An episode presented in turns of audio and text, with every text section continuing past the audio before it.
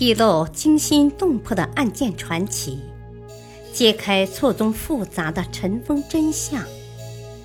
让我们一同穿越历史的长河，去见识各种悬而未决、扑朔迷离的离奇历史和故事。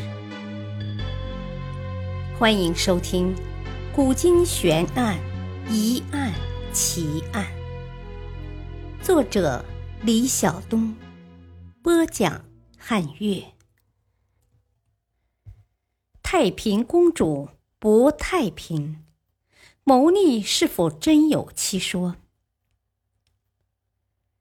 公元七一三年，即玄宗先天二年，据史书载，七月甲子，太平公主及岑山、萧志忠、窦怀珍谋反，伏诛。这一年的十二月庚寅，改元为开元，因而亦有史书称这一事件所发生之时为开元元年。这一次政变，史书称为太平公主谋逆。事发三日后，公主被赐死于府邸。太平公主是否真有谋逆之事？还是其被杀另有缘由。应该说，起初李隆基与姑母太平公主的关系是很好的，他们曾经是一根绳索上的两个蚂蚱，命运相连，并没有什么利害冲突，并在诛杀韦后一党的六月政变过程中，彼此支持，互相配合。但是天无二日。国无二主，英勇的李隆基如果成为皇帝，太平公主如何背后操纵权柄？当两人共同的敌人消失后，姑侄间的争斗就不可避免了。在一些传闻中，太平公主和李隆基的关系很微妙，他们之间的情感好像不只是姑侄这么简单。还掺杂了一些爱情。传闻并不是真正的历史，在历史上，由于唐朝风气开放的缘故，又因为武则天的家族的确比较特殊，不太在乎伦理，乱伦之爱比比皆是。武则天的母亲杨氏可以和外孙子贺兰敏之私通。武则天的姐姐韩国夫人在丈夫死后和妹夫及唐高宗私通，并把自己的女儿也送进宫，侍奉舅舅，即唐高宗。武则天的侄子武三思与表嫂韦皇后私通，但从史料中还没有寻到太平公主与侄儿吕隆基之间。情感纠葛的一丝痕迹。不过，他们围着权力而进行的你死我活的斗争却是真实的。从唐睿宗立李隆基为皇太子后，争斗就开始了。唐睿宗没有遵循嫡长子继承制，以功业为首，选择李隆基作为皇太子。得到大臣，包括宗室和太平公主的一致赞同。当时政局形势只能是睿宗当皇帝，隆基当太子，太平公主绝对不可能萌发当皇帝的意愿。但他认为李隆基没有多少从政经验，总会依照他的意图办事。不过，李隆基自有自己的主张。而拥护太子的一批大臣，如姚崇、宋璟等，认为过去的朝政被外戚和朱公主干预的太厉害，强烈要求革除这种弊政，这样就触犯太平公主的私利。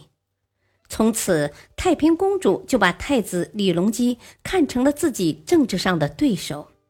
很想利用自己的权势换一个容易控制的人取代他。李隆基当太子不到四个月，太子非长不当立的流言蜚语就传播起来了。制造这个舆论的当然是太平公主。在大造舆论声势的同时，太平公主也在不断扩充势力。她的支持者窦怀珍、萧志忠、崔实等都担任要职。面对太平公主咄咄逼人的结党营私活动，李隆基深感不安，姑侄之间的矛盾日益加深。左右羽林将军都投靠了太平公主。先天二年，公元七一三年，太平公主准备以羽林兵从北面，以南卫兵从南面起兵，废掉李隆基。在这种情况下，李隆基先发制人，首先诱杀左右羽林将军，然后迅速除掉了参与阴谋的宰相。太平公主本人逃入山寺。三日乃出，赐死于地。